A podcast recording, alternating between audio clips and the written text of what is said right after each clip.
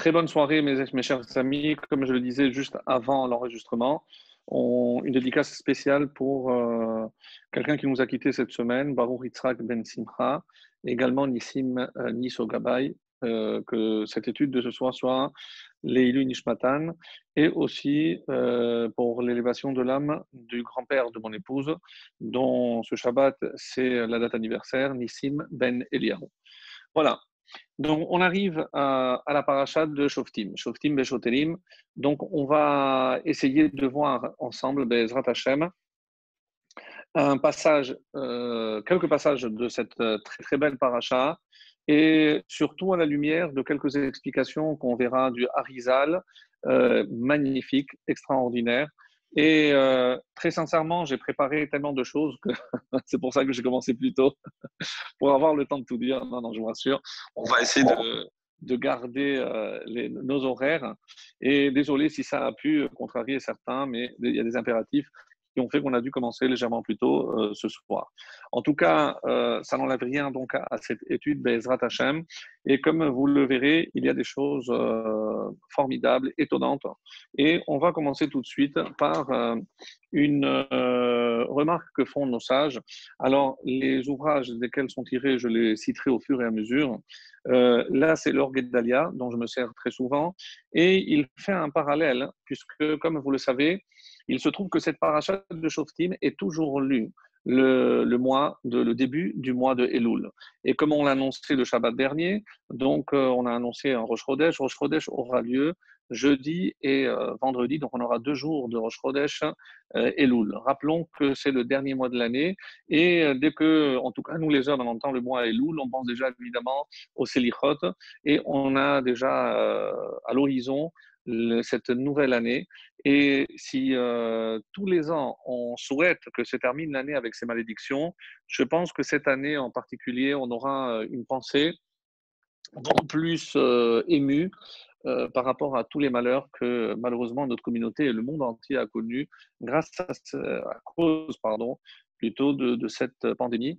Et comme nous le verrons, Hachem, si jamais il envoie des épreuves, c'est toujours, il n'y a pas d'exception, c'est toujours pour que l'on puisse renforcer euh, non pas la Emouna, mais euh, essentiellement euh, la Ira. Pourquoi? Parce que comme c'est marqué dans l'Agmara, dans Berachot Lamed euh, Gimel Amoudbet, on dit que Hakol Bide Shamaim, une phrase qui est répétée, que tout le monde connaît, tout est entre les mains du ciel. C'est-à-dire que tout ce qui nous arrive et tout ce qui arrive dans le monde, c'est évidemment voulu par Hachem. Bien que je voudrais que vous attendiez la fin de ce chiour pour vous faire une idée par rapport à un midrash rapporté par le Zohar exceptionnel. Donc c'est un petit peu pour, euh, on va en introduisant un petit peu tout ce dont on va parler ce soir. Et euh, donc je vous disais, dans la Gemara de Barachot, il y a marqué Hakol bide Shamaim, tout est entre les mains du ciel. Chutz mirat Shamaim. Il y a une seule chose qui n'est pas entre les mains du ciel, c'est la ira, c'est la crainte. Alors évidemment, c'est très difficile à expliquer à quelqu'un qu'est-ce que ça veut dire? Mais Hachem, il sait tout. Hachem, c'est lui qui dirige. Il sait si je vais faire tes chouvas et je ne vais pas faire tes chouvas. Évidemment, ça, ça, ça engendre des questions concernant le libre arbitre, mais une chose est certaine, si la Torah nous dit spécifiquement au Bachar Tabachaim, tu choisiras la vie, c'est que, comme on l'a vu dans la paracha de Réé, donc on a face à nous deux choix. Et lorsque, euh, évidemment, qu'il y a des critères selon euh, quels euh, critères je vais choisir l'un ou l'autre, l'éducation, l'environnement, le... et énormément, énormément de paramètres. Mais une chose est certaine, c'est que la yira est entre les mains de l'homme. Et c'est pour ça qu'il nous dit la chose suivante d'une manière vraiment, donc c'est le Rav Cher, comme vous le savez. Alors il dit comme ça, que Hakol Velachen Kol Sheyesh Le Adam, toutes les épreuves que l'homme connaît, quel est leur objectif, leur finalité? Les Havio C'est pour l'amener à renforcer, à avoir donc cette crainte du ciel. Et évidemment pas le contraire, comme nous le verrons. Comme c'est expliqué, euh, et c'est pour ça que quand on voit euh, cette euh, juxtaposition entre la paracha de Shoftim et cette période de Elul qui commence donc avec la préparation à cette nouvelle année. Donc, je ne vais pas revenir sur des choses qu'on a dites les années précédentes. On sait très bien que le mois de Elul, c'est un bilan. Il y a quelques enseignements que je vais innover donc cette année Donc c'est sûr que c'est le moment de faire un bilan, de faire le point sur toute cette année écoulée et surtout se préparer à ce jugement euh, qui nous attend. Alors, il y a une citation euh, qui se trouve dans le prophète Amos au chapitre 3 et le verset 8 et qui dit comme cela Ariesha'ag miloyir'a alors ici, donc il y a donc cette phrase qui est reprise donc euh, aussi pendant les Elichot. Ariesha'ag, lorsqu'un lion rugit, miloira, qui ne va pas le craindre Et ici, donc, c'est curieux parce qu'on trouve donc cette notion de yira, de craindre. Évidemment, vous allez me dire, lorsque j'entends un lion assez proche, c'est une peur. Donc, c'est pas vraiment une crainte dans le sens où je crains Dieu, je n'ai pas peur de Dieu. Et Ici, donc, euh, les Chachamim nous disent, c'est le Shlach HaKadosh, qui nous dit que Arié, Arié qui veut dire lion, c'est aussi les initiales. C'est-à-dire, de quoi je dois avoir peur? À quel moment je dois commencer à sentir cette ira? Comme lorsque, euh, pour prendre l'exemple plus que bateau, lorsque je sais que j'ai un jugement, évidemment que je commence à me préparer, donc avec des arguments, je vais voir mon avocat, je, prépare les dossiers, etc. Mais il y a plus que cela ici. Arié, c'est Aleph, Resh, Yud et He. Et là, le Shlach HaKadosh nous révèle quelque chose d'extraordinaire. Le Aleph, c'est Elul. Le Resh, Rosh Hashanah. Yud, Kippour. Et quand est-ce qu'est scellé le véritable jugement? C'est cette fameuse soirée, le dernier jour de Sukkot, où on fait également une euh, veillée et où on commence à faire un mini, donc un petit résumé des Selichot. J'ai cité évidemment Rosh Hashanah Rabbah. Si je prends ces initiales de Elul, Rosh Yom Kippour et Rosh Hashanah évidemment, quel mot vous allez trouver? Arié. Arié Sha'ag, donc, lorsque je sais qu'il y a ces dates qui arrivent, qui vont survenir donc d'un instant à l'autre, miloyira, comment je ne vais pas sentir de la crainte? Donc, évidemment, quand on dit que Yamim Noraim, ce n'est pas des jours dont j'ai peur, des jours redoutables comme on traduit. C'est des jours où je dois sentir plus que le reste de l'année la présence divine. Et c'est ça Nora, comme on avait expliqué en son temps, que Nora, c'est les mêmes lettres que Aaron. Le Aaron, donc cette partie, l'arche sainte qui se trouvait à l'intérieur, c'est là où émanait de là, mi ben akeruvim, c'est de là où jaillissait la parole divine, c'est véritablement l'endroit où se trouvait la, la Et c'est pour ça que et, je ne vais pas m'attarder plus que cela sur le mois de Elul, on aura l'occasion d'y revenir. Peut-être même, si Dieu veut, euh, sur place à Paris, si euh, le, projet de mon voyage aboutit pour le début de, septembre, Hashem, on sera en direct. En tout cas, euh, déjà, donc, savoir, et je vais les lire dans ces mots, je vais les lire dans le texte.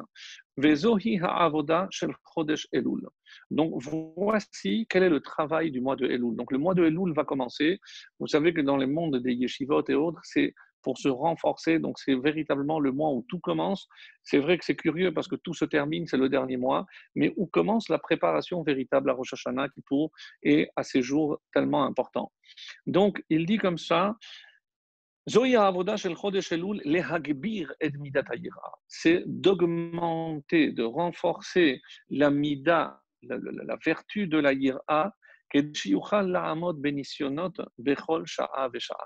et donc cette ira que je vais euh, en quelque sorte accumuler pendant le mois de, de, Elul me servira pour pouvoir surmonter toutes les épreuves parce que je vais en quelque sorte accumuler euh, un lot de, de, de, ira et grâce à, cette ira que je vais euh, accumuler, eh ben, je pourrai faire face à toutes les euh, éventualités ou les, les, les les éventuelles euh, épreuves que je pourrais avoir pendant l'année.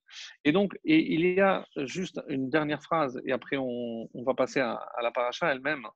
Lorsque on nous dit qu'il euh, y a beaucoup d'allusions dans, dans des versets concernant le mois de Elul. Le plus connu, c'est Anil et Dodiv Dodili, bien entendu, mais il y a dans la paracha de Nitzavim, qui sera lu à la fin de l'année, au chapitre 30, le verset 6, Umal Hashem Elokecha, Hashem circoncira et levavecha, ton cœur, ve et levav zarecha, et le cœur de ta descendance. À quoi ça fait allusion? Ce qui recouvre le cœur, c'est ce qui m'empêche la divinité de pénétrer. Comme vous le savez, il est dit qu'Hachem est partout sauf dans un cœur qui ne le laisse pas rentrer.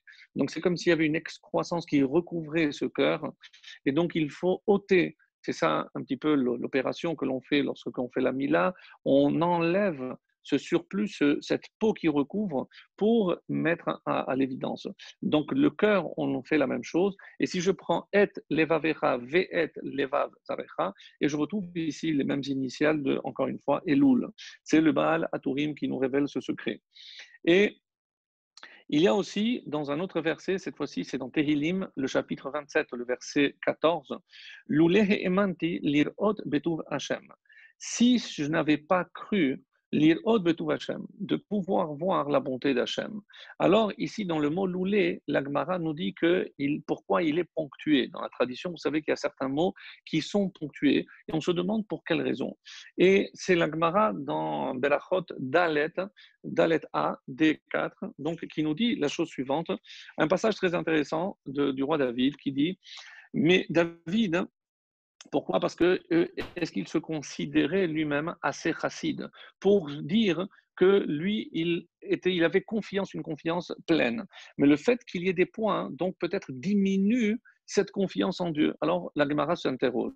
Et on dit, euh, David, Mikarel est-ce qu'on peut dire que David se considérait lui-même un chassid, quelqu'un de véritablement pieux? Et pourquoi pas? Pourtant, il est écrit, Loulé Eman Tilir Od. Et donc ici, il dit Loulé. Et Loulé, mes amis, c'est les mêmes lettres que Elul. Donc, quel est ce travail? Si seulement j'étais convaincu de voir la bonté d'Hachem sur la terre, Vetana Misheme des Rabbi aussi, et donc il y a un Tana qui a enseigné au nom de Rabbi aussi, Lamanakoud al-Loulé, pourquoi il y a des points sur le mot Loulé? Et la Gemara répond, Amar David Lifne Akadosh C'est comme ça que Dieu, euh, David s'exprime devant Dieu. Ribono shel olam, maître de l'univers, maître du monde. Euh, Je suis convaincu, j'ai confiance en toi que tu paieras la récompense pour les tzadikim dans le monde à venir. Aval Mais c'est pas que je doute que tu vas récompenser, mais j'ai un doute par rapport à moi. Est-ce que moi je mériterai cette récompense? Ça, c'est pour nous montrer la grandeur de David dans sa petitesse et son humilité. Et pourquoi Qu'est-ce qu'il craignait? Shema Igrom Achet. De peur que la faute n'entraîne malheureusement eh ben, ben, la perte de, la récompense que j'ai mérité. Et donc, Rashi ici expliquera d'une manière très belle. En tout cas, il explique que l'oulé, encore une fois, c'est les mots de Elul. Qu'est-ce que je dois travailler le mois de Elul? Non seulement se dire que je crois, j'ai confiance qu'Hacham il récompense, ça, il n'y a pas de doute. Mais on doit se poser la question, est-ce que moi-même je mérite? Est-ce que comme si David Ameller l'a fait, est-ce que moi, je peux être confiant et être sûr de moi? Donc, je dois me renforcer pour être, avoir la certitude que de même qu'Hachem donne la récompense, moi, je serai apte à recevoir cette récompense. Voilà donc un premier point par rapport au parallèle qu'on peut établir euh, sur Elul. Par ailleurs, donc, et là, je rentre dans le vif de la, de paracha. ben, vous savez que la paracha, elle commence par Shofetim Veshotedim. Et donc, donc dans, le texte de la, de paracha, il y a plusieurs anomalies que l'on va essayer de résoudre au fur et à mesure. Donc, voilà comment la paracha commence avec toutes les questions pardon, que l'on peut, peut se poser. Donc, préparer la page. Là, voilà.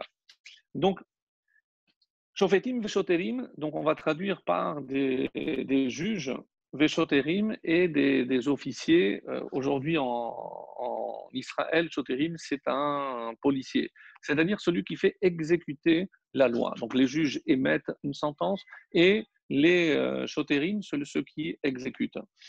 Euh, Titen lecha, tu placeras Bechol Sharecha à toutes tes portes, ou dans toutes tes villes ici, et donc ils jugeront, ils, émettront un jugement, euh, Mishpat Tzedek, un jugement équitable. C'est comme ça qu'on va traduire. Et euh, plus loin, on va trouver ce, fameux texte, donc le verset 2, euh, pardon, 20, Donc, euh, ici, c'est la justice, la justice, tu poursuivras. Donc, il y a dans l'espace de deux versets trois fois le mot tzedek. Donc, tu jugeras avec tzedek, équitablement, et la justice, la justice. Alors, quelle, est la première question? La première question, mes amis, c'est Titan Lecha, qui c'est qui place les juges? Est-ce que c'est nous qui plaçons les juges? Comment se fait-il que c'est au singulier? Comment je peux imaginer que c'est moi qui vais mettre des juges? Je ne vais pas moi les nommer. Il y a des juges suprêmes, il y a des rabbinim, il y a des prophètes qui vont nommer des juges. Comment la Torah ici s'exprime de cette façon? Tzedek, tzedek, pardon, shofetim lecha au singulier. Donc, mais je ne suis pas moi apte à nommer des juges. Donc, de quel juge s'agit-il? Et là, J'aimerais donc euh, lire donc ce, passage euh, qui est rapporté.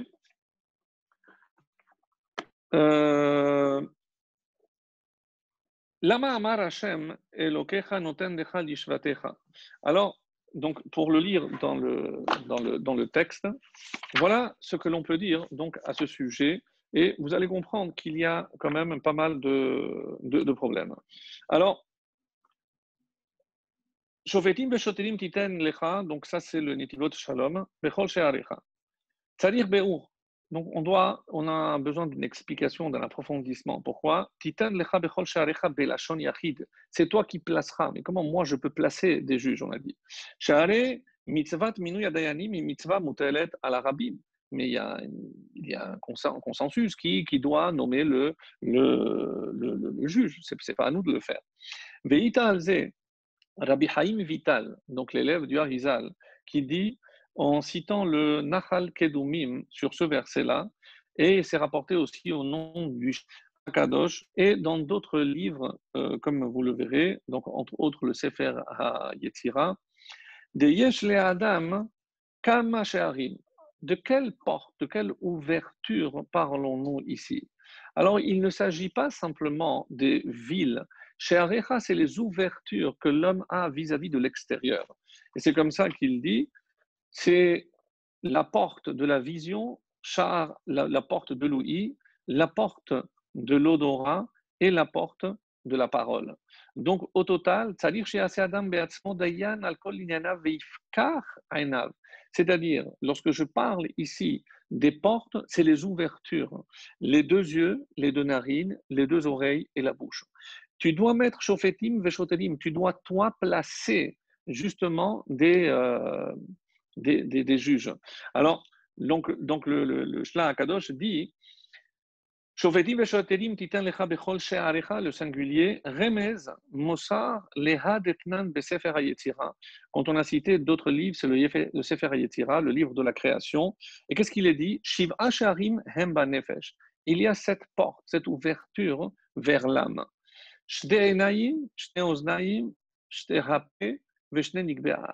Donc, il y a les deux yeux, on a dit, les deux oreilles, la bouche et les deux narines. Ça fait sept. Et c'est sur ces ouvertures, c'est là où l'homme doit mettre des shoftim, c'est-à-dire juger. Quand je m'apprête à voir quelque chose, je dois juger. Est-ce que c'est bien? Est-ce que c'est convenable ce que je vais voir? Lorsque je vais entendre, je dois me poser la question. Et c'est ça, Titan Lecha, c'est toi qui dois juger. Tu as déjà les critères, tu sais ce que Hachem exige et demande de toi. Donc tu dois te dire, est-ce que je fais bien de porter euh, l'oreille ou porter mon regard sur telle ou telle chose?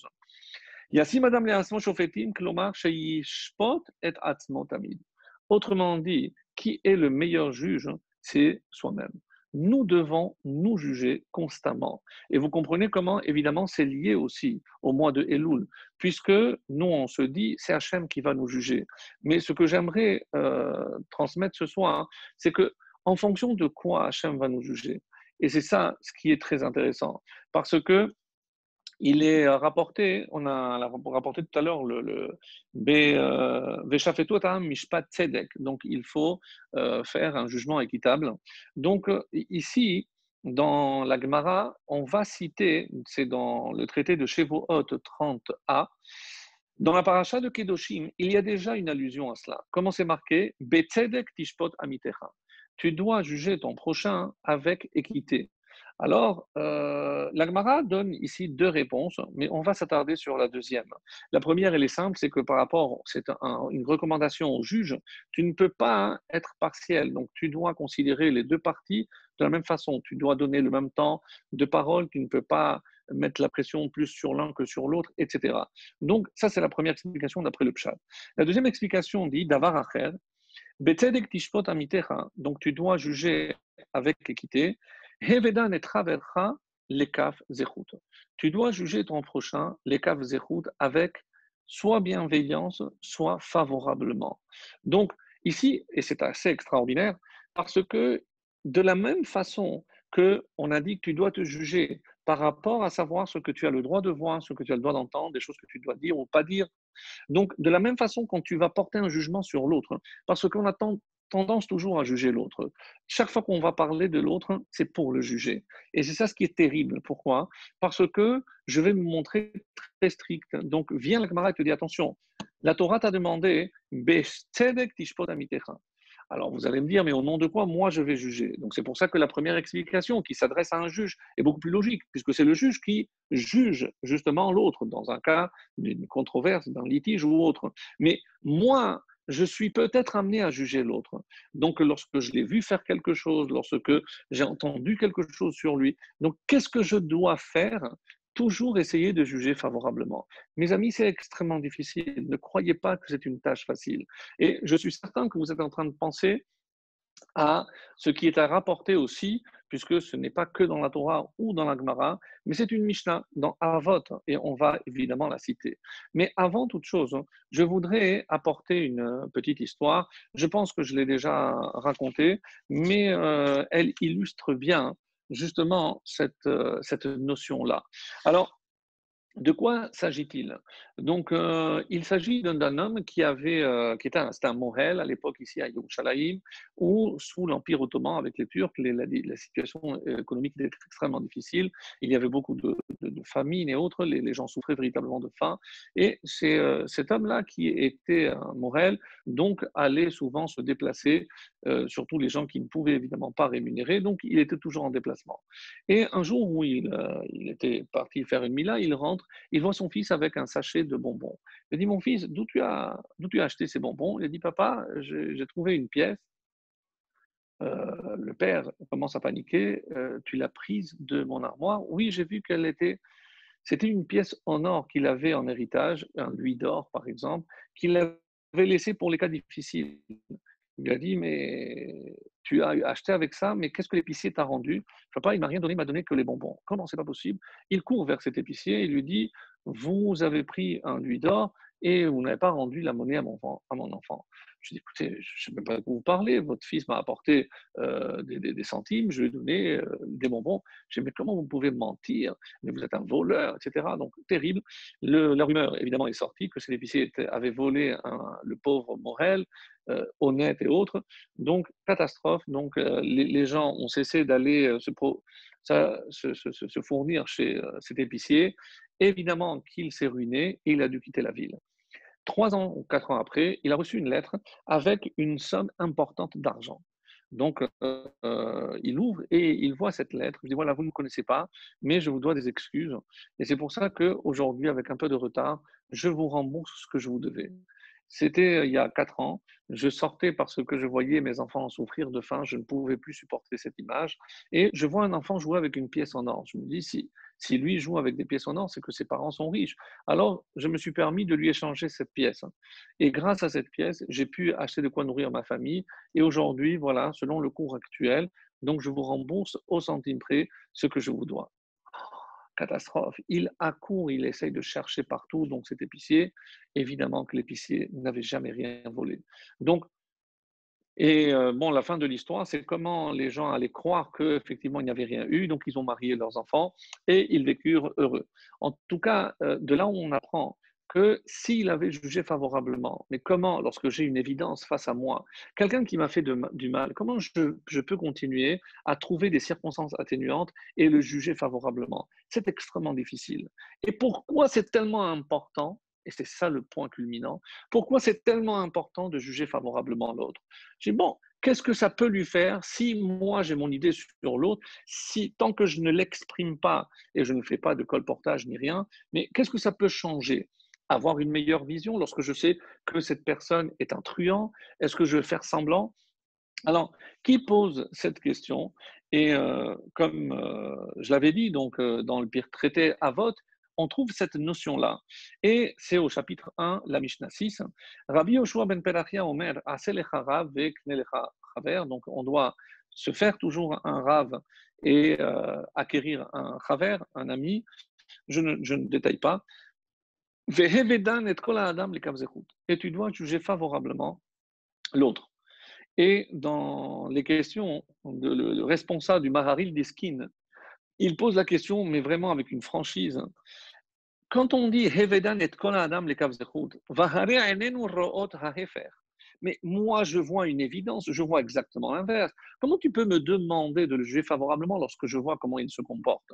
Ve'im le mitzvah le alma, si tu me dis que c'est une mitzvah, comme on a dit, la Torah me le demande, je ne sais pas de comprendre, comme les mitzvot auxquels je ne comprends pas, on me dit de juger favorablement, je le fais. Mais comment on va alimenter, abriter en nous ce sheker, ce mensonge? Parce que je sais que c'est faux. Je sais que ce qu'il a fait, il a voulu le faire, donc je ne vais pas chercher à, atténuer. Donc comment, comment, comment je peux atteindre ce niveau-là? Et pourquoi c'est tellement important? Parce que et ça, c'est une histoire qui est rapportée dans le traité de, de Berachot, donc que je vais euh, vous lire tout de suite. Donc le livre, il est là, voilà. Et pour gagner du temps, parce que, le temps avance, mais euh, c'est une histoire euh, extrêmement intéressante qui se trouve dans Masechet Shabbat, et c'est la page 127b. Euh, 127b. Alors, comme j'ai la, traduction, je vais lire directement, et vous allez comprendre, puisque je pense que c'est une histoire. Donc, il s'agit d'un homme qui euh, vivait en Haute-Galilée et qui euh, a loué ses services comme salarié durant trois, trois ans chez un patron dans le sud. Donc, il a voyagé vers le sud. Et après ces trois années, la veille de, de Kippour, il va dire à son maître Donne-moi mon salaire pour que j'aille nourrir ma femme et mes enfants. Et son patron lui dit Je suis désolé, mais je n'ai pas d'argent. Le salarié dit Bon, alors paie-moi avec des céréales. Il lui dit J'en ai pas. Alors le, salarié lui a dit Paie-moi en terrain, en détail, ou alors kessout, euh, en coussin ou redon. Alors le maître a dit Bon, j'ai rien. Il voit les animaux, il voit le terrain, il a dit J'ai rien. Le salarié a alors pris ses outils sur son épaule. Il n'avait même pas de quoi euh, prendre un animal. Et euh, il s'en est retourné chez lui, Beragmat Nefesh, le cœur très triste. Et après la fête de Sukkot, donc il est passé Kippour, donc euh, tout Sukkot, et à la fin de Sukkot, donc ce patron, il est venu avec le salaire en main et il a chargé trois ânes. Alors, il y en a qui veulent expliquer pourquoi on dit en main, parce que ce, qu'il pouvait remplir trois ânes, il a pris, il a pris des pièces en or. Et dans un âne, il a mis des victuailles, dans le, second, il a mis des boissons et du vin et autres, et dans le troisième, des produits fins. Et il est allé chercher son ouvrier. Ils ont mangé, ils ont bu ensemble, et après, le patron lui a demandé Lorsque tu m'as réclamé un salaire et que je t'ai dit, j'ai pas d'argent, qu'est-ce que tu as pensé de moi? Alors il lui a dit, je me suis dit peut-être qu'il a eu une bonne affaire qui s'est présentée et que tu avais investi tout ton argent, tu n'avais pas de liquidité. Alors le patron lui demande, lorsque tu m'as demandé en bétail, que je t'ai répondu qu'il n'y avait pas alors que tu le voyais, qu'est-ce que tu as pensé? Je me suis dit que tu avais peut-être loué ce bétail à quelqu'un d'autre. Lorsque tu m'as dit de te payer en terrain et que je ne t'ai pas donné, alors que tu le voyais que j'avais, qu'est-ce que tu as pensé? Je me suis dit que tu l'as peut-être confié à, d'autres euh, en fermage, à des métayers. Et lorsque je t'ai dit euh, que je n'avais pas de céréales, qu'est-ce que tu as pensé? Je me suis dit que tu n'avais peut-être pas prélevé la dîme. Alors, et lorsque tu m'as, demandé des meubles, des ksout, c'est-à-dire des biens mobiliers, et que je te dis que je n'ai rien, alors tu savais que j'avais, euh, puisque c'était un homme très riche, lorsque, qu'est-ce que tu as pensé de moi? Et il lui a dit, peut-être que tu as consacré le tout au Beth Amikdash. Le patron, qui était très impressionné, il lui a dit, Je te jure c'est exactement ce que tu as dit. Alors, j'avais voué au ciel tous mes biens, car je ne voulais pas que mon fils Hurkenos, et c'est comme ça qu'on apprend que ce personnage, c'est Bieliezer ben Hurkenos, et qu'il ne voulait pas étudier la Torah, il ne profite pas de mes biens. Alors je les ai consacrés au Beth Amikdash. Et lorsque je suis allé dans le sud, donc pendant les fêtes, là j'ai pu annuler mon, mon, mon vœu. Et c'est ce que la, la Gemara termine. Quant à toi, écoutez bien, parce que c'est Beata, Keshem Shedanta Ni Lisrut, de même que tu m'as jugé favorablement avec bienveillance, Hamakom Yadi Notre Lisrut, ainsi l'Éternel te jugera. Et c'est cette phrase, toute l'histoire, je l'ai rapportée pour cette phrase. Comme tu as jugé l'autre, tu vas être, Hachem va te juger. Mes amis, c'est ça le secret. Pourquoi la Torah recommande avec tant d'insistance dans Mishnah, Avod, dans la Gemara, dans la Torah Pourquoi avec tant d'insistance il, il, y a ce, ce, devoir, on nous enjoint de toujours juger favorablement l'autre Parce que c'est comme on va juger l'autre qu'on va nous juger. Et vous comprenez que le mois de Elul, encore une fois, arrive juste et Hachem va nous mettre devant une situation où on doit faire extrêmement attention comment on va juger l'autre. Parce que quand on dit par exemple qu'on va rendre des comptes en hébreu, on dit din vecheshbon. Din vecheshbon, c'est un jugement, un verdict, din vecheshbon, et les comptes. Mais ça ne va pas. Pourquoi? Parce que d'abord, je dois faire cheshbon. D'abord, je fais le compte de ce que j'ai fait, ce que je n'ai pas fait, etc. Et après le din, après, je jugerai en fonction. Mais pourquoi din vecheshbon? Non, din, parce que quelque part, tu dois toi te juger d'abord.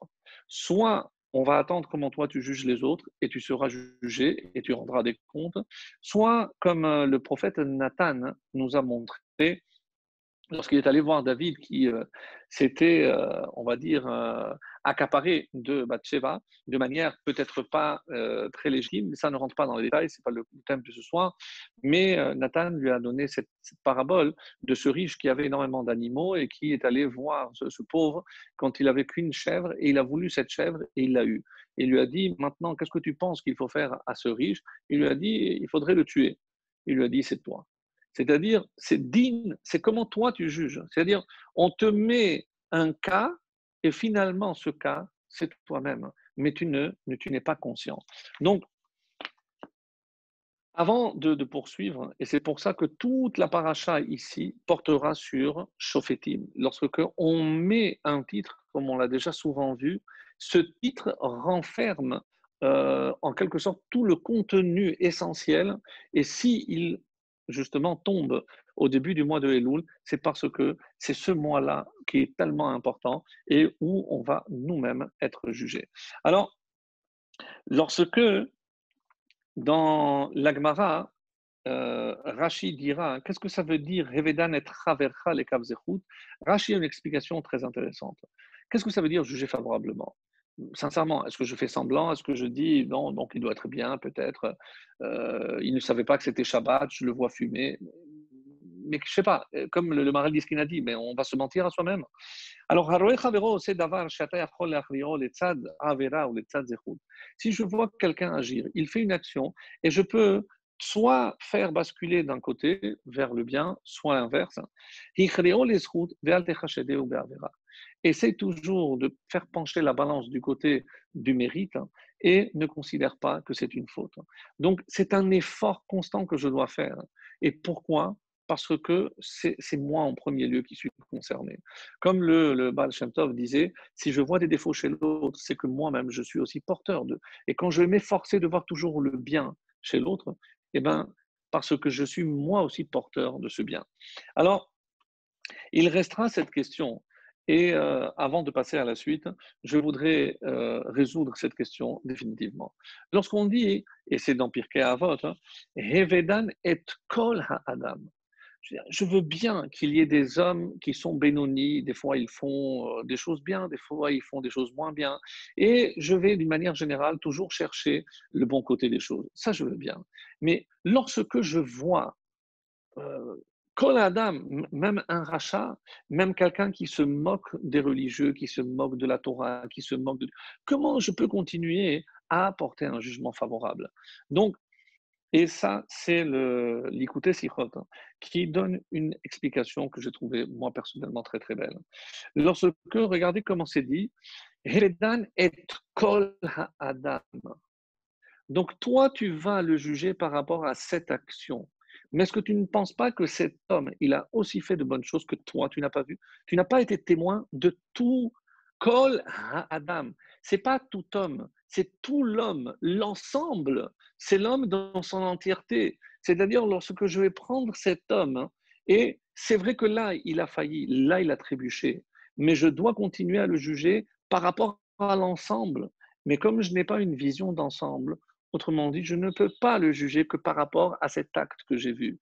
Et c'est ça que le, rabbi de va dire, à, savoir, et il dit, c'est important, qui donne cet enseignement? Et il nous dit, c'est Rabbi Yoshua ben Perachia. Qui est ce maître? C'est un maître exceptionnel, sans aucun doute. Hein.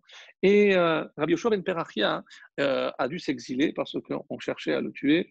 Et euh, il s'est exilé avec son élève, son élève qui lui était très très attaché. Et lorsque la menace qui pesait sur lui a été supprimé, donc il est revenu. Et sur le chemin du retour, hein, il y a donc s'est arrêté à une auberge. Alors sachez que dans l'Agmara, vous savez que il y a des passages qui ont été censurés, qu'on a, a perdu, euh, soit parce que euh, certains attribuent cette censure à, aux premiers chrétiens. Donc tout ce qui pouvait aller ou contre les Romains ou contre la chrétienté donc a été supprimé. Et c'est ce qu'on appelle les chesronot hachas. C'est ce qui manque du chasse dans la Gemara. Et donc, et c'est dans Sanhedrin, Kuf Zayin, 107, et il y a un livre qui est apparu avec les chesronot à chasse. Toutes ces parties manquantes, donc on les a compilées. Et qu'est-ce qui est marqué? Leolam tehe semoldocha veyamin mekarevet. Lorsque je dois repousser quelqu'un, on repousse toujours avec la main gauche et rapproche, approche, rapproche donc avec la main droite. Et ne fait pas comme Elisha chez des les Gehazi. Donc c'est euh, Elisha qui a repoussé Gehazi, qui est devenu après euh, très anti, euh, etc. Donc ça c'est une autre question. Il a repoussé Bishte Yadayim, comme ça c'est marqué. Velo ke Rabbi Yoshua, ce qui nous intéresse, Velo ke Rabbi Yoshua ben Perachia, et pas comme Rabbi Yoshua ben Perachia, chez Dachafo, et qui a repoussé qui? Les Yeshu Hanotri, qui a repoussé Jésus le chrétien. Comme ça, marqué dans le Gemara. Bishte Yadaim avec ses deux mains. De quoi est-il question ici? Dans la Gemara, on dit que Rabbi Yoshua ben Perachia, qui a repoussé cet homme-là avec ses deux mains, et de là, malheureusement, il, euh, a tout renié, il a fondé une nouvelle religion, et euh, c'est pour ça que Rabbi Yoshua ben Perachia, lorsqu'il a vu ce qu'il a fait, il est allé chercher après à s'excuser auprès de son élève. Et qu'est-ce qui s'était passé? C'est que dans la dans la dans l'auberge, il a dit qu'est-ce qu'elle est belle à Arsania. Mais en hébreu, la Arsania, c'est l'hospitalité, c'est l'auberge, mais ça peut vouloir aussi peut-être dire l'aubergiste.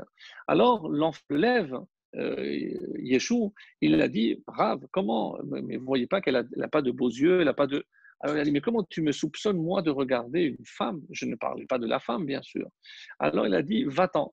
Comment tu as soupçonné, moi qui te croyais, qui avait confiance parce que tu étais un mon élève, etc. Donc il l'a repoussé. Et euh, trois fois, et lorsqu'il avait décidé de l'accepter, et eh bien là, donc on dit, certains disent qu'il était en train de faire schéma, il a dit, attends, l'autre il a dit, va-t'en, il a compris, va-t'en, et il a, il a fondé le christianisme. Alors, est-ce que c'est simplement une, euh, une métaphore? On peut imaginer ce qui peut se passer lorsqu'on repousse quelqu'un de demain. Alors, imaginez lorsqu'on fait la même chose avec son ami, avec son conjoint, avec ses propres enfants. Donc, il est extrêmement, extrêmement dangereux de repousser quelqu'un. Et c'est pour ça que le Rabbi se dit pourquoi alors on repousse avec la main gauche? Parce qu'elle est plus faible. Et donc, on repousse faiblement et on rapproche avec la main droite parce qu'elle est la plus forte. Voilà donc pour, euh, pour cet épisode-là. Et on va passer maintenant à, euh, un passage de, de, la, de la Gemara, de, la paracha, pardon. On va mettre un petit peu d'air. Et c'est tiré de euh, Ader et Eliyahu, donc c'est euh, ce passage qu'on va étudier, donc à peu près jusqu'à la, fin de notre cours d'aujourd'hui, euh, qui contient énormément d'enseignements et qui s'inscrivent, donc ces enseignements, dans la suite logique de tout ce que nous venons de dire. Donc, euh, en récapitulant, donc, la proximité donc, de la paracha de Shoftim avec le mois de Elul laisse supposer que dans la préparation de Elul, je dois forcément trouver dans cette paracha et son contenu, et forcément dans le titre, donc une façon de me préparer à Elul, de me préparer à ce bilan que je devrais faire en fin d'année, et surtout pour commencer la nouvelle année. Et là, j'arrive donc à ce, verset. Euh, oui, mais avant peut-être une petite anecdote, avant de passer, une anecdote très, très belle. C'est un monsieur d'une quarantaine d'années qui est venu voir un rave, un rave assez âgé, qui était en train d'étudier, et il lui dit euh, Rave, je suis venu vous remercier, parce que si aujourd'hui je fais, je suis ce que je suis, c'est grâce à vous. Je ne m'appelle pas mon fils, qu'est-ce que tu, que tu es devenu? Je lui dis Rav, maintenant je suis Moré, je suis enseignant de Kodesh, et Dieu sait si c'est euh, euh, une fonction extrêmement complexe, ingrate et autre, surtout par les temps qui courent aujourd'hui. Et je pense que euh, pratiquement dans tous les milieux, c'est extrêmement difficile. Alors, il lui a dit, vous m'avez donné envie et je m'étais promis que si j'avais la force et les compétences, je serais moi-même aussi un, jour un enseignant. Et c'est ce que je suis aujourd'hui. Il lui a dit, rappelle-moi mon fils, à quelle anecdote tu fais allusion? Il lui a dit, Rave, une fois, j'avais peut-être 10 ans, et il y a un des élèves qui est revenu, parce que son père avait fait un voyage à l'étranger, il est revenu avec une montre à l'époque électronique, c'était la nouveauté, etc. Et euh, il a montré à tout le monde. Lorsque, à la fin du cours, il a voulu récupérer, on n'a plus retrouvé. Donc, on a fouillé tous les, cartables, il n'y avait pas. Qu'est-ce qu'il a fait? Qu'est-ce que vous avez fait, vous, euh, Vous avez placé tous les élèves face euh, au tableau et il vous leur avait dit fermez les yeux. Et vous avez fouillé les poches. Alors imaginez, moi, ma peine, lorsque vous avez fouillé ma poche, c'est moi qui avais pris cette montre. Et donc, vous avez attendu la fin. Il a dit voilà, maintenant vous pouvez ouvrir les yeux et voilà ta montre. Il est désolé, celui l'enfant qui te l'a pris est désolé et il a voulu te la rendre. Et euh, vous n'avez jamais dit en public que c'était moi. Mais presque 30 ans après, j'ai une question. Pourquoi vous n'avez jamais adressé la parole? Pourquoi, une fois que l'histoire était finie, pourquoi vous n'êtes pas venu me voir? Tu sais, mon fils, c'est pas bien ce que tu as fait. Pourquoi vous n'avez pas convoqué mes parents? Parce que j'aurais pu continuer à le faire. Alors, le, le Rave le regarde avec beaucoup d'amour et lui dit Je peux te dire une chose, mon fils. Jusqu'à aujourd'hui, je ne savais pas que c'était toi. J'ai dit Enfin, Rave lui a dit Non, parce que lorsque je vous ai demandé de fermer les yeux, moi aussi j'avais fermé les yeux. Donc je n'ai pas vu quel enfant avait pris cette montre. Donc c'est une histoire merveilleuse, vraiment à raconter parce que j'ai trouvé formidable. Donc et c'est grâce à ça, c'est ça ce qui lui a donné l'amour de ce qu'il va faire par la suite.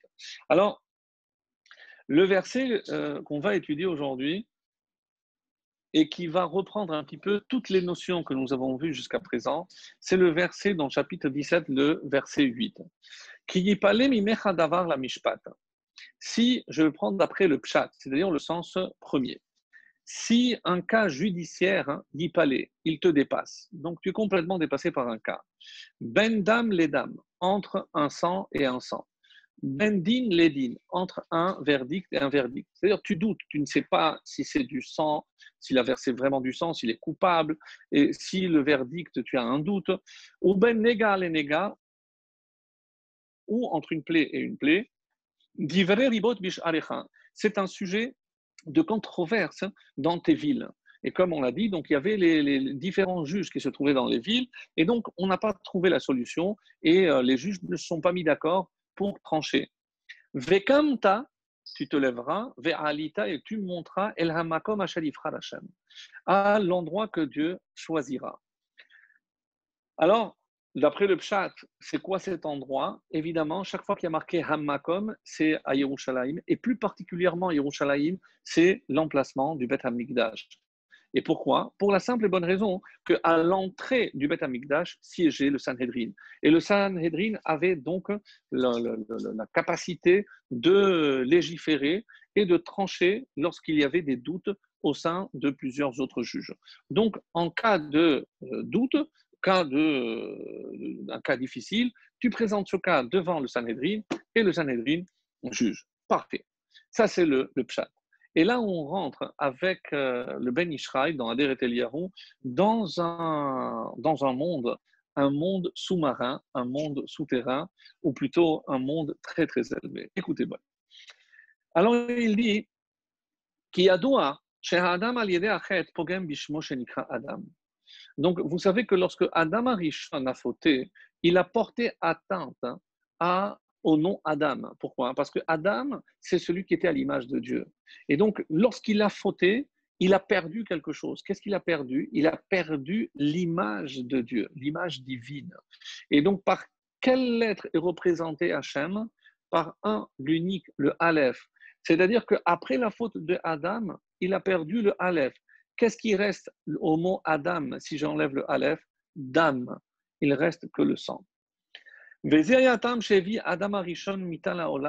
c'est pour ça que l'homme, quand il a perdu le Aleph, Dam, il a introduit la mort, le sang, dans le monde. Un enseignement magnifique. Donc il a perdu le Aleph, il est resté que le mot Dam. Qu'est-ce que ça veut dire? Il a ramené du sang dans le monde, c'est-à-dire à travers la mort. Mais il y a une autre conséquence. Parce qu'il n'y a pas que ce Aleph qu'il a touché, qu'il a effacé. Il a aussi porté atteinte au nom d'Hachem, Adnout. Comme vous le savez, Yud Kevavke est lu toujours Abonai.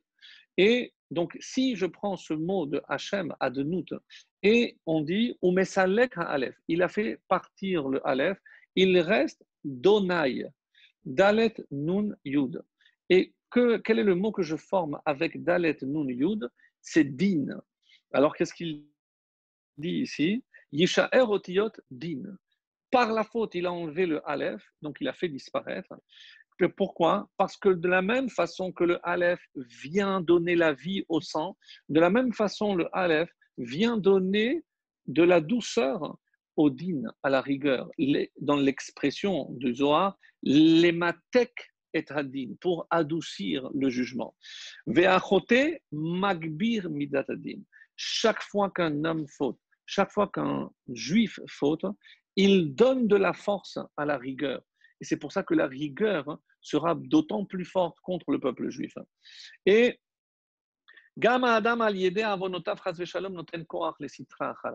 à travers tous les fautes que l'on commet, on donne de la faute aux aux forces du mal. Et c'est pour ça qu'il est dit au nom du Harizal, qui la mishpat, au nom du Harizal, lorsque tu vois qu'il y a un jugement sévère dans le monde, chez qu'Hachem a apporté des tsarot dans le monde. Ça peut être aussi comme on l'a vu avec cette épidémie. Donc des malheurs pour l'ensemble du monde. Et toi, tu es ici, Ipalé, tu es étonné. Je ne comprends pas, Hachem, pourquoi tu as envoyé ce mal dans le monde? Tu vas dire, pourquoi Hachem il a traité cette terre ou ce pays de cette façon-là? Hineda, tu devras savoir. Chez Otiot Dam, chez Mealef. Adam, Higarma Liyot Adam. Sache que l'origine vient Ben Dam, les dames tu dois faire le lien entre le dame de Adam et le dame, le sang qui coule aujourd'hui, c'est-à-dire les malheurs d'aujourd'hui. Et c'est pour ça qu'il explique le Harizal. Vezeu ben dam les dames. Et il y a une autre explication que je laisse pour tout à l'heure du Harizal, magnifique aussi. Ben dam, le mot ben, dit-il, zemilachon havana, comme haven, bin, c'est-à-dire comprend, regarde, analyse, il faut comprendre, ben le lien qu'il y a dans ce dam, de, du mot dam qui reste du mot Adam, mita. Et c'est ça. Alors, avonot, et alors toutes les fautes, de quelles fautes parlons-nous ici essentiellement? Mishoresh avon, toutes les fautes qui viendront par la suite, à cause de quelles fautes? Quelle est la racine de toutes les fautes, mes amis? Écoutez bien, parce que c'est terrible ce qu'on ce va entendre. C'est quoi le Shoresh Avon Shel Sinat Chinam? Vous comprenez le lien. Pourquoi, quand je vais porter un jugement sur l'autre, je ne vais pas faire l'effort de le faire avec bienveillance ou trouver toujours des circonstances atténuantes? C'est parce qu'au fond de moi, il y a une signe A. Et à cause de cette signe A, je vais toujours le juger pour le mal. Divrei rivot bish parce qu'à tes portes, il y a encore des rivotes, il y a des disputes. C'est pour ça que tu es incapable de juger. Il y a encore de la A dans les portes de Jérusalem qui ont entraîné la destruction et le silouk et l'éloignement de la Shekhinah. Et c'est quoi? Qui a sinatrinam Parce que dans la sinatrinam, qu'est-ce qu'il y a? La marloquette, la controverse, la shonara, la médisance, la ga'ava. Évidemment, je suis meilleur. Pourquoi c'est lui qui a? Et c'est vrai que, regardez, si on analyse, pour quelle raison j'ai toujours un différent avec l'autre? Évidemment qu'il n'y a pas une seule raison, mais généralement, c'est une frustration. Je, je m'attendais à autre chose de la part de l'autre. Il aurait dû me faire ceci, me dire cela. Et lorsque je suis frustré, donc forcément, je vais renvoyer la vapeur hein, à travers une dispute, je vais mal parler, je vais mal me comporter, et voilà, on en arrive. Et c'est pour cette raison, quelle est la quel est le conseil qu'il donne? Chez Dieu nous a donné, comme vous le savez, et dans cette paracha, on parlera de cette ville refuge, parce qu'il faut trouver un refuge. À ces courants qui m'emmènent dans la A, dans la médisance, dans la haine de l'autre. Donc, il faut que je trouve un refuge. Ce refuge, c'est le mois de Elul. Mais comment? C'est la Teshuvah et Maasim Tovim. Comme c'est marqué, Vekamta ve'alita. Tu te lèveras et tu t'élèveras. Pas tu te lèveras.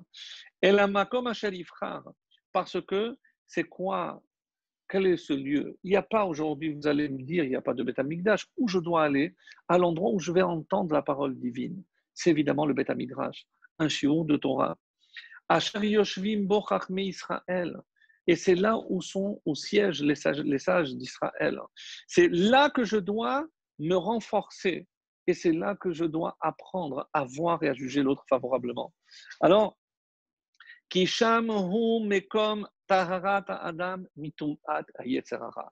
Mes amis, on a ici des enseignements inestimables.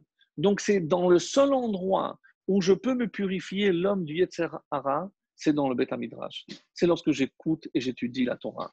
Donc, mon chamrou, comme c'est rapporté dans ma Sechet Kiddushin, au 30b, Impaga si ce vaurien qui t'a rencontré, c'est le Yetzerara, qu'est-ce que tu dois faire?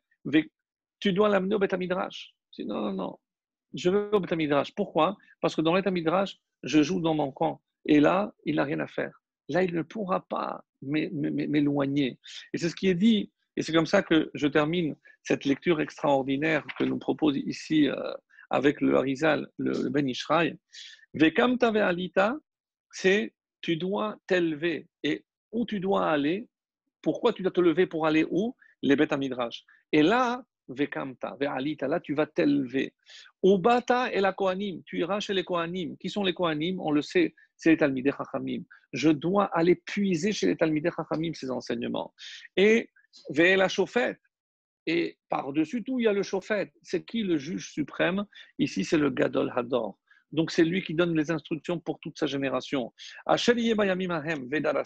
Et c'est comme ça que tu pourras apporter cette, euh, ce tikkun.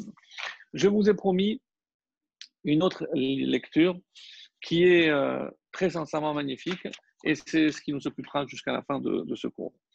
Et ça se trouve dans l'Ikouté Torah.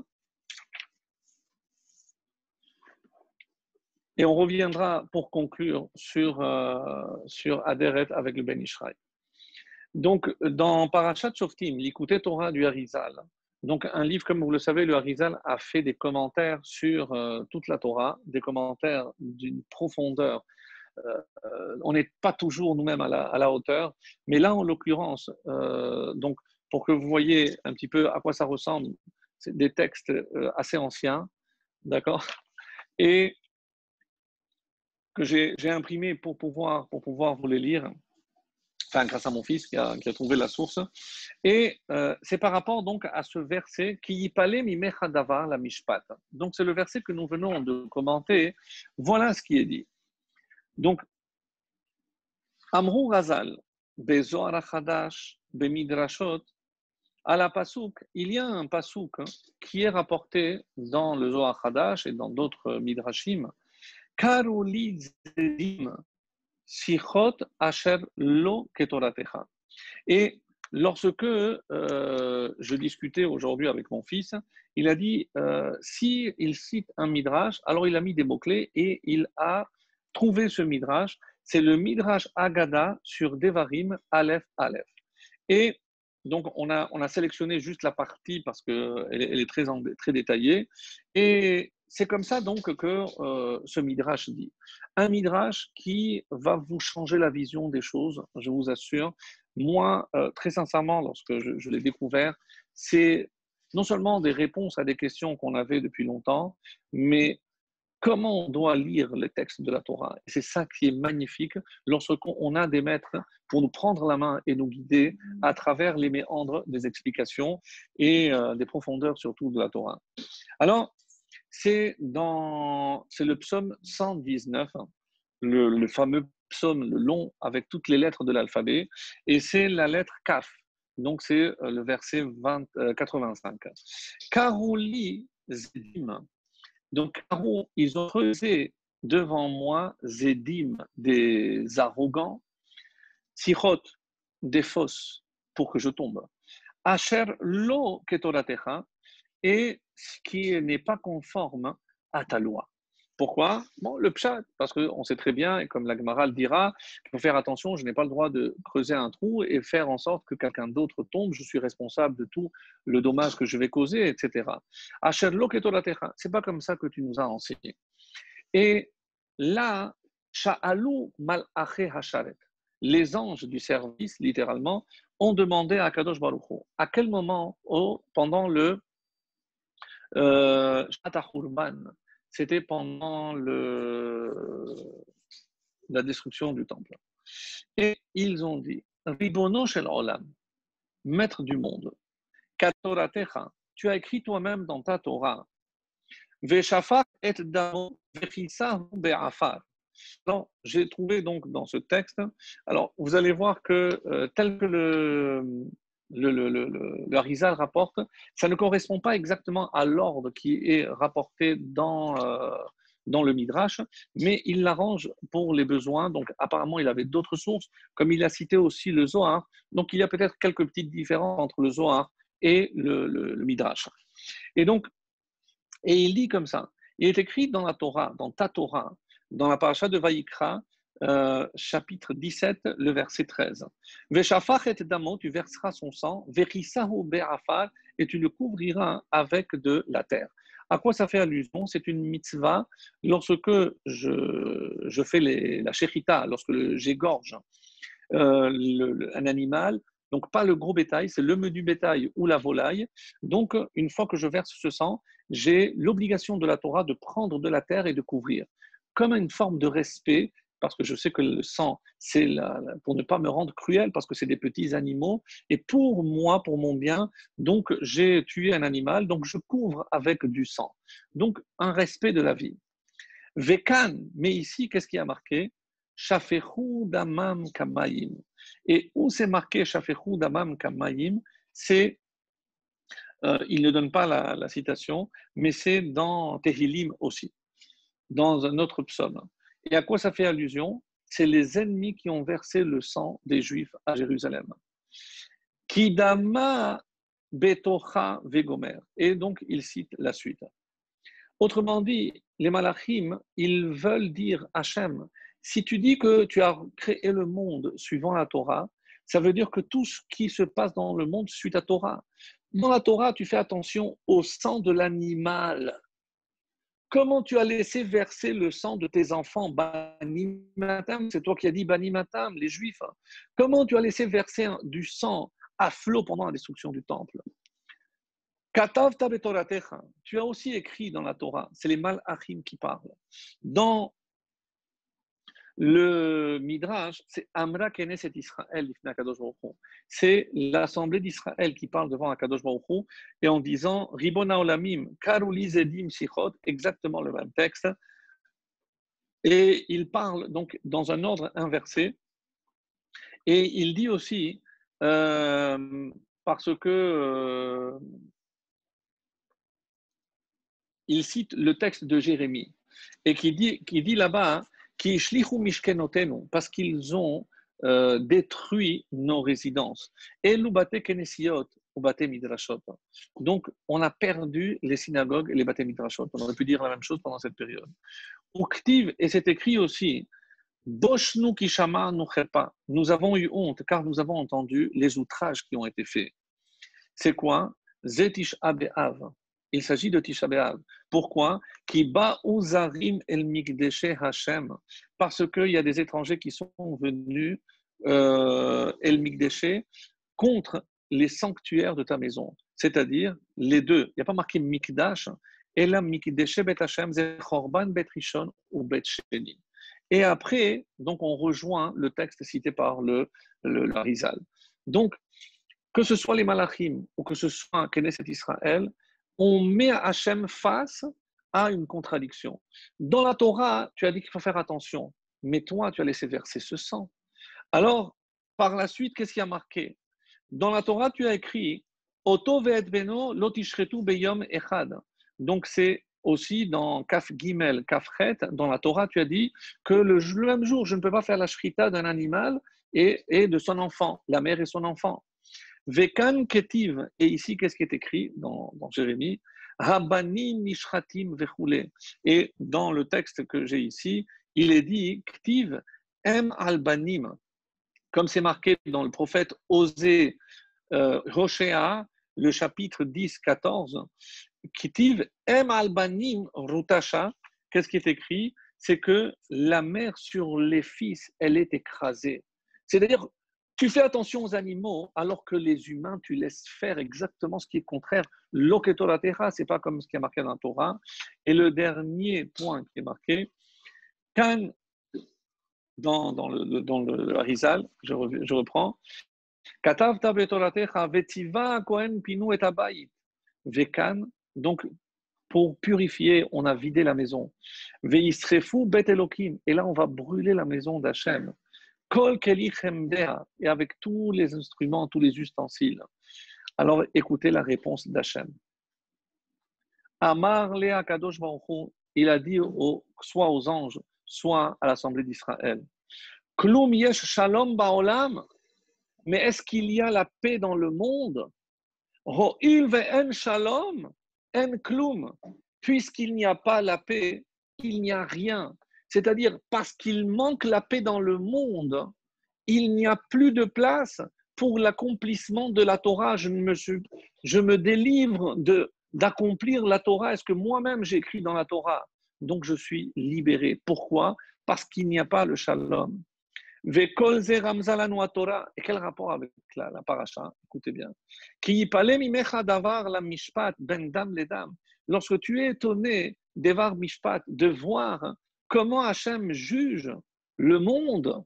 Comment se fait-il qu'Hachem il juge Ben dam, les dames, entre un sang et un sang, entre le sang que, où il demande de couvrir de l'animal et le sang de ses enfants qu'il laisse se déverser. Ben din les din, entre un verdict et un verdict. Oto beno, il y a la loi du fils et du père. Et là, tu dis, Em albanim, la mère qui est tuée avec son enfant. C'est le troisième point. C'est-à-dire cette paracha, comment il faut la lire C'est le manque de shalom. Et vous savez pourquoi? Il y a une différence entre ce que j'ai écrit dans ma Torah et ce que je laisse faire dans ce monde. Rivot, bish.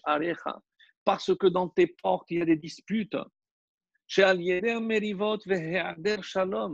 parce qu'à cause de ces disputes et le manque de paix chez Bahem, Gorem c'est ça la cause, c'est ce qui entraîne le fait que je ne puisse pas faire appliquer ce que moi-même j'écris dans la Torah dans le monde.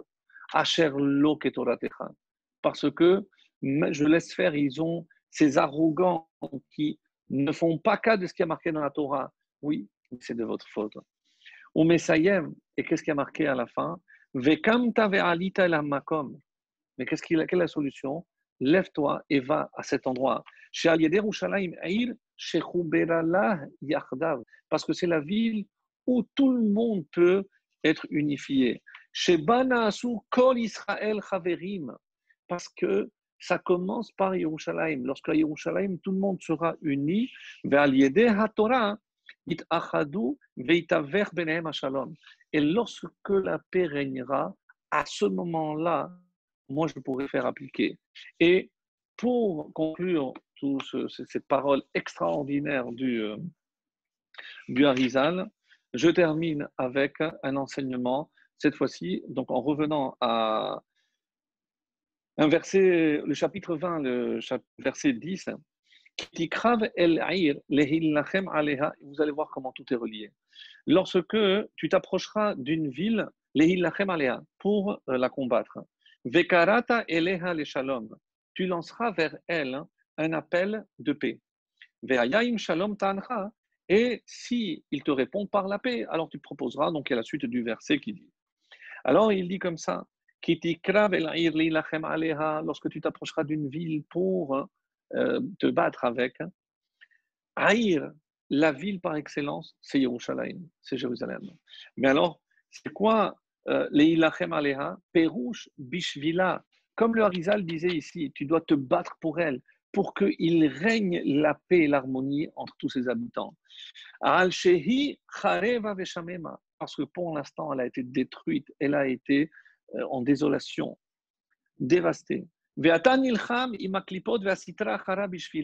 Toi, tu es censé te battre contre le mal pour la ville. Évidemment, quand on dit la ville, c'est pas la ville de Jérusalem telle que l'on connaît aujourd'hui, aussi belle soit-elle, parce qu'on attend évidemment qu'avec le retour du temple, il y aurait le retour aussi de la Shekhinah. Pour qu'elle soit reconstruite. Alors, qu'est-ce qu'il faut faire? Quelle est la solution? Vekarat eleha shalom. Donc, tu dois écarter ça rejoint tout ce qu'on a vu tout à l'heure. La signe atrinam qui, règne entre tous les juifs. Hein. Il faut interposer toujours le shalom. Par quoi ça commence? Par savoir juger favorablement. Parce que quand je vais juger, c'est comme ça que je vais établir le shalom. Mes amis, vous savez que shalom, c'est aussi le nom de Dieu. C'est Dieu est, lorsqu'il y a le shalom entre les hommes, Dieu est présent. Mais je termine parce que c'est trop beau. Kihi chareva. Et pourquoi elle a été détruite? Précisément par l'inverse. Baravon sinatrinam, à cause de cette haine gratuite. Veimken, et c'est pour ça que le seul remède, c'est d'évacuer toute la sin'a, de la remplacer par le shalom, par l'amour. Amen, Et c'est pour ça, comme ça, qu'on peut lire ce verset. Donc, c'est une paracha nouvelle qui s'ouvre devant nos yeux. Vehaya im shalom. Et s'il c'est par la paix, on a dit s'il répond, Vehaya im shalom, mais s'il règne la paix, benechem, entre vous, alors elle répondra. Qui va répondre? Elle va répondre, elle va revenir. Ou patralar, elle va s'ouvrir. Ata mishar Alors toutes les nations viendront rendre un tribut au peuple juif depuis le temps qu'on attend. Et c'est pour ça qu'il termine avec un enseignement, et ce sera ma conclusion aussi. Donc on a compris qu'on attend l'unité.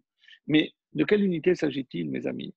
Donc dans le mot Echad, il y a euh, une allusion extraordinaire. Aleph, c'est un. Qu'est-ce que dit le Zohar? Oraita, Israël, Chadhu, c'est un. Un, c'est Israël, un, c'est Dieu.